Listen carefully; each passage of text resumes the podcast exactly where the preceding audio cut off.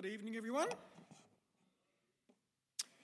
Two things before I start, uh, and that is let me just add my encouragement to you to be using, whether it's the ones that have been publicised or not, a uh, daily Bible reading plan. Uh, there are few things, if anything, better for Christian growth and for uh, our maturity as Christians than reading the Bible. Uh, I know, uh, after more than four decades of being a Christian, those times when I'm feeling spiritually dry it almost always coincides with not reading the Bible as I ought. And I sometimes get back to it and sort of go, oh, well, okay, I'd better get back to it. And what do you know? After a week or two weeks or three weeks, I suddenly go, oh, I'm feeling much more spiritually alive now. And I go, well, duh, I'm reading the Bible again. Why does that work? Because God promises to speak to you through it. So let me encourage you to take one of those plans and use them, or some other plan to be consistently, day by day, reading the Bible. Second thing is New Year's Day, and I'm a dad and a granddad, so I can say my dad comment I've preached every day this year. But tomorrow that won't be the case. But I'm going to, so let's pray. Our Father, we pray that you would give us wisdom to hear your word and to understand it. And Father, we ask for courage to put it into practice. Father, we ask this in Jesus' name. Amen. Well, friends, Happy New Year! Oh, good. Some people responded. That's wonderful. Happy New Year. It's a new year, new day, first year. Sunday is the first day of the year. That's excellent because that always means that Christmas Day was a Sunday. Yes. You don't understand why, for ministers, Christmas Day being Sunday is good. It's awesome. Because you don't have, you know, Christmas Eve and then Sunday being the uh, Chris, day after Christmas Day, so you've got multiple services day after that. Not that we don't like them, we love them, don't we, Bruce? But Christmas Day being a Sunday is good, so New Year's Day means it's a Sunday as well, because Christmas Day was a Sunday. And often at New Year, we have New Year's resolutions. So, straw poll Has anyone made a New Year's resolution this year? Wow, two, three. Well, that's pretty much like the results I've had for most of today in asking that question. I personally am not really very much into New Year's resolutions. At least for me, I find they're overrated, often poorly thought out, or on the spur of the moment. So they don't work very well. I gave up making New Year's resolutions a long time ago. But in principle, the idea of planning to do something, whether it's for the year or for the day or for a term, is actually a good idea, isn't it? Even if New Year's resolutions, at least for me, are usually ineffective. If you've got, the three of you that said that you do, a New Year's resolution that's workable and realistic, well, I'll channel our dearly beloved past queen, then well done you. But for most of us, clearly, we don't have them. Now, when we make them, clearly it's planning something. But even if you have planned a New Year's resolution or to do something else this week, this month, this year, the question still remains is what you are working on, is what you are planning a good thing to do? For those of you with the New Year's resolutions, are they good New Year's resolutions? And how do you know what is good and worthwhile and what is not? Well, I'll give you a clue. This is not my main point, but uh, we did talk about reading the Bible, didn't we? Read your Bibles, that will help you to know what are good things to decide on and good things to pursue. But the question remains what do we have to take into account if we're going to plan the year ahead? That's our topic plan the year ahead. What do we take into account if we want that to be effective? If we want it to be godly? If we want it to please God? Well, I offer you some suggestions. So here we go. The first thing is it is God's world, so remember Him. That's a fundamental point for us as Christians, isn't it? As you plan anything, as you decide to do anything, as you put your will into effect, remember it's God's world, so remember Him. Ecclesiastes, which we read, chapter 12, chapter 12, verse 1, reminds us of that very thing. Remember your Creator in the days of your youth, before the days of trouble come and the years approach when you will say, I find no pleasure in them. God is the Creator. Ecclesiastes, has anybody read Ecclesiastes recently? Awesome. A couple of people have. I, in my Bible reading program, have read it recently. I sometimes get to it and approach it and think, oh gosh, Ecclesiastes, it's all doom and gloom. And then I read it and I go, this is fantastic. And the principle of the book is that a life lived under the sun in chapter 1, that is, a life lived without God in the picture, is meaningless. Vanity of vanities, all is meaningless. But a life lived with God in the picture, serving God as Lord, and for us post Jesus, serving Jesus as Lord and as boss, is meaningful and significant and does involve joy and purpose and planning.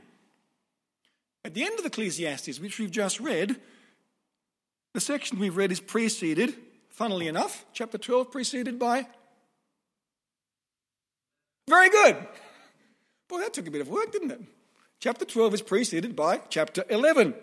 And the first half of chapter 11 points out that we should not just live for today, that we should live with the future in mind. We can't predict it exactly. Has anybody been able to predict exactly what's happened to you today? Anything surprise you today? Anything ever surprise you? Yeah, you won't go very far through the year, even if you've made it through today, without being surprised. You can't predict exactly what will happen or how it happens because the future, from our perspective, even though God is sovereign and knows how it's going to play out, from our perspective, it's uncertain, isn't it? But we can remember that God is God and that there is a future for us which God has in his hands which is secure for us. And so we can remember the future and boldly invest in the future. Now, I'm not talking about our superannuation plans. I'm talking about investing our lives in the future by living with the future in mind. How should we live knowing that there is a future and for us, as we trust in Christ, an eternal future?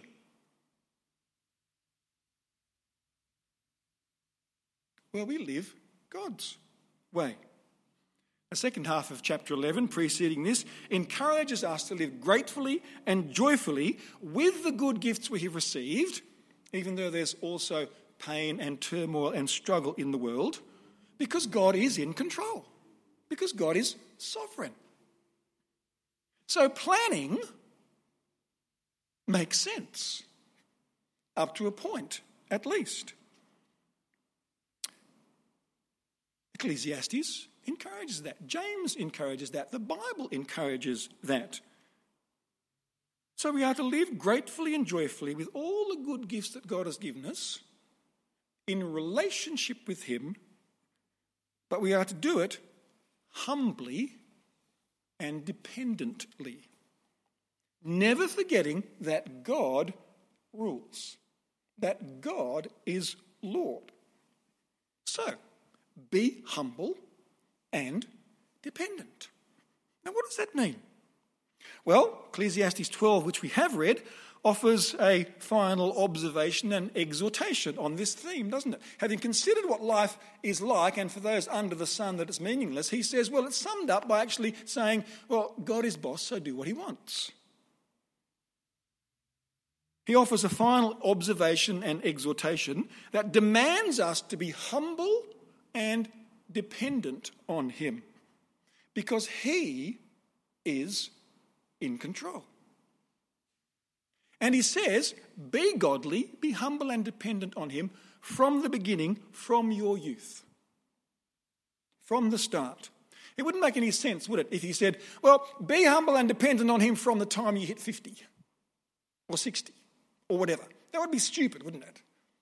He's saying to each and every one of us, Be humble and dependent on Him from the first time you hear about him. For most of us, it's in our youth. For lots of you, still, at least compared to me, youthful. Do it from the beginning. Be godly from the beginning. As soon as you hear the news, why? Did you notice the last few verses? Because you will die. Cheery book, Ecclesiastes. Be humble and dependent because you will die. Everything about our lives is in God's hands, and you will die. And God will bring, chapter 12, verses 13 to 14, everything to judgment. Now, that's not a bad challenge at the start of 2023, is it? Regardless of planning, that's not a bad challenge. Remember, God is God, that you will die, and a judgment will come. So live with Him in mind, obediently, humbly, faithfully. That is true for all of us. But that's what we should do. That's what God has made us for. If you happen to be here tonight and your uh, guest visited with us, perhaps even for the first time, and you're maybe in that position of trying to work out who God is and what He's about, well, here's a great challenge for you for this year, for these next few weeks and months to consider who God is and what He's done in Jesus, and then to trust Him humbly and obediently. Good challenge for 2023. And the writer says, Remember Him. Now, that doesn't mean just call it to mind, it means do something about it. Um, does anybody uh, taken into account when you're driving at the moment that it's double demerits? Saw all the ads as Christmas came, double demerits. And if you've walked out the door, especially if you're younger and you live with mum and dad, they might say, Remember, it's double demerits. Now, what are they saying when they say, or perhaps your spouse or a good friend, remember it's double demerits? What are they saying? They aren't simply saying, Oh, yeah, call to mind. They're saying, What? Don't speed, drive safely, be careful, because if you get nabbed, you'll lose double the points. They're saying, remember it, do something about it. That's what this writer here is saying. Remember your Creator in the days of your youth and do something about it. Why? Because you won't always have the opportunity. And because you won't always be able to put it into practice actively especially as one gets older. He talks about doing this before trouble comes. What does he mean? Well, he means before you get too old. That's what he means. The next few verses make it very clear. By trouble, the writer means old age, in which our days may no longer, at least for some, be pleasurable and productive anymore. I know and have known over many years, and I'm fast getting there myself, that for many elderly people, life is hard. Getting old is no fun. I mean, I'm not old yet, so that's okay. But getting old is no fun. And the writer refers to that, doesn't he? He talks about the winter of life as things grow dark and cold. The storm's coming and going, and the principle here is that storms come and they go, but they come again pretty quickly. He talks about us decaying and our hearing fades. He talks about our inability to move as we get older because we can't skip along anymore. And become afraid of falling, either falling over as we try to skip along or falling from a height. He turns about, talks about our hair turning white. Well, if you're lucky enough to have some, it might turn white. He talks about, in effect, things like arthritis setting in and it's just getting too tired. And he talks, verses 5 to 7, about us dying. And he says, with that in mind, live well while you can. Live well for Jesus now while you can. That is a good principle, isn't it? Do it while you can. Listen, I have a great friend a guy and his wife uh, from Durangon for 25 years now. Uh, he's a tradie and he has lots of practical wisdom as a tradie, as a Christian tradie. And many, many years ago, he was talking to me about friends and family. He's had quite a number of friends and family, younger and older, die. And he's reflecting on the fact that uh, for him, talking about guys retiring, saying, Guys keep telling me I'm going to do this and this and this and this when I retire. And he said they get to retirement and they can't do it anymore and they haven't got the opportunity and they've missed out. And he would say, So do it while you can. And he used to live by that principle. Mid 30s, after work, uh, working in his own business, etc., was overwhelmingly busy and exhausting, decided for a year to pack up the family and travel around Australia. And they did. He didn't say, I'm going to wait till 60. Couldn't do that with his family then, they'll all be gone and left home. Had a wonderful time as a family, they all still remember it. But he did it while he could. And Ecclesiastes and James, which we come to, will say, plan humbly and do something. Do it. How do we go about living confidently, thankfully, and joyfully? Well, we plan something and do it. Being humble before God and planning humbly, but nonetheless doing it. We read from James chapter 4. I'm only going to focus on a few verses roughly in the middle. Chapter 4, verse 13, James says, Now listen, you who say, Today or tomorrow, we will go and do this or that to this or that city and spend a year there and carry on business and make money, i.e., lots of money. James says, Why, you don't even know what will happen tomorrow. What is your life? You are a mist that appears for a little while and then vanishes. What he's saying is, you might die tomorrow. You might not be here tomorrow, and yet you're making these plans, and what is being implied here, you're making these plans arrogantly, he says that later on, as though you were the only one that mattered and you were the only one in control. And he says, No, no, no, no. God is sovereign. So if you're going to plan, which is a good thing, people plan throughout the Bible to do things and achieve things. It's a good principle. But if you're going to plan, do it humbly, remembering that God is in control, and you may not even be here tomorrow. The attitude that he's critiquing is the attitude that says, Well, I'm the boss and I will choose what to do and when to do it, and that is how it will work. Verse 16 reminds us that this is the wrong attitude that he's referring to, where it says, As it is, you boast in your arrogant schemes, and all such boasting is evil. He is saying, instead of that boasting, acknowledge God's sovereignty and be humble. By all means, make our plans. That's a good thing to do but do it humbly. Verse 15 points it out.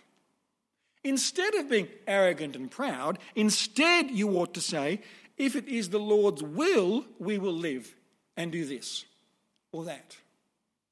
In other words, make our plans recognizing that other things, including God's will, might intervene. Now, friends, this is not a topic we're addressing tonight on guidance. But let me say a couple of things very quickly about the question of guidance, because sometimes as believers, as Christians, we get really caught up with and tied up with the whole question of guidance. How will you know what is the right thing to do?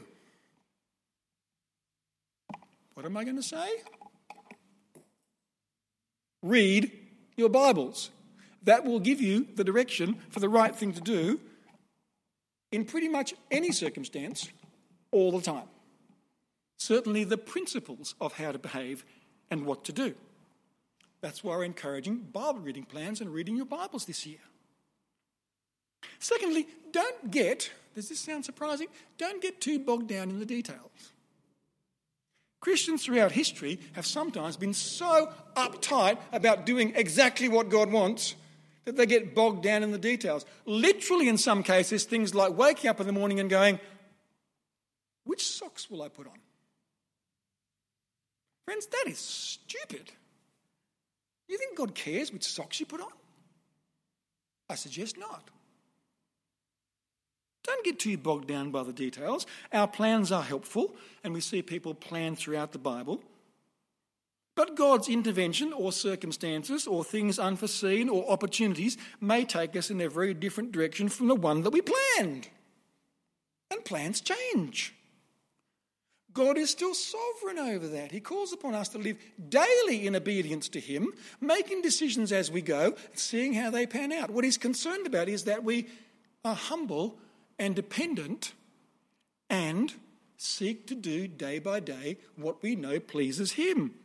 And we'll find that out primarily from our Bibles. So it's okay to make plans and see them redirected or find they didn't work as long as our desire is to serve God and be faithful and obedient to Him. James chapter 4, verse 17 is clear that we should do that and do it. Notice what he says, chapter 4, verse 17. If anyone then knows the good they ought to do, because generally day by day we know what we should be doing, in principle at least, being gracious, being kind, being generous, praying for people, encouraging one another, and so on. If you know the good you ought to do and don't do it, that is sin for them.